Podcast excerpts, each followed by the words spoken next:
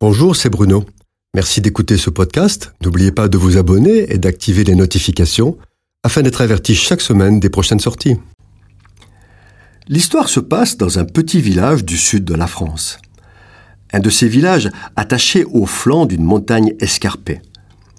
À la fin du XIXe siècle, le village est très habité par plusieurs centaines de personnes qui vivent quasiment en autarcie. Il y a le four public pour cuire le pain, le menuisier fait les charpentes et les meubles, le forgeron façonne les outils, les paysans cultivent du blé et du fourrage pour les animaux, le maçon est aussi terrassier et puisatier, sans oublier le curé et le maire qui jouent aussi le rôle de médecin des corps et des âmes.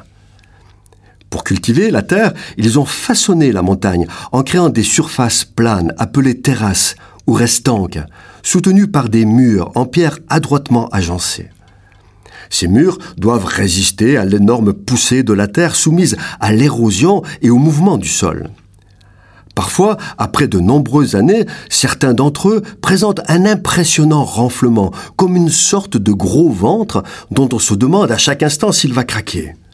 Et c'était le cas dans ce village dont la partie haute est reliée au bas du village par une petite route étroite, bordée par un de ces murs au gros ventre, un mur dont le renflement laissait croire qu'il allait céder à tout instant. Lorsque l'on disait aux riverains qu'il faudrait réparer le mur, tous disaient Il a toujours été comme ça, et ça tient toujours. Mon père et le père de mon père l'ont toujours vu comme ça. Un jour il tombera, mais ce n'est pas pour demain impossible de les raisonner. Et puis un jour, un matin, le mur était par terre, écroulé. Le village était coupé en deux, et s'il avait fallu faire venir en urgence une ambulance ou même les pompiers, c'était impossible, c'était trop tard. Il en sera de même pour la venue du Messie. Depuis 2000 ans, chaque génération de chrétiens a annoncé le retour de Jésus. À chaque époque, les hommes ont vécu des guerres toutes plus terribles les unes que les autres, ou des épidémies redoutables, comme les pestes noires. Des temps très mauvais où chacun pensait que c'était l'heure du retour de Jésus. Après la Deuxième Guerre mondiale, qui a fait des dizaines de millions de morts et la quasi-extermination du peuple juif, tout le monde pensait qu'il ne pouvait rien y avoir de plus terrible. C'est pourquoi Durant les 40 ans qui ont suivi l'après-guerre, les chrétiens ont proclamé avec une vigueur inouïe le retour de Jésus. Il n'est pas venu.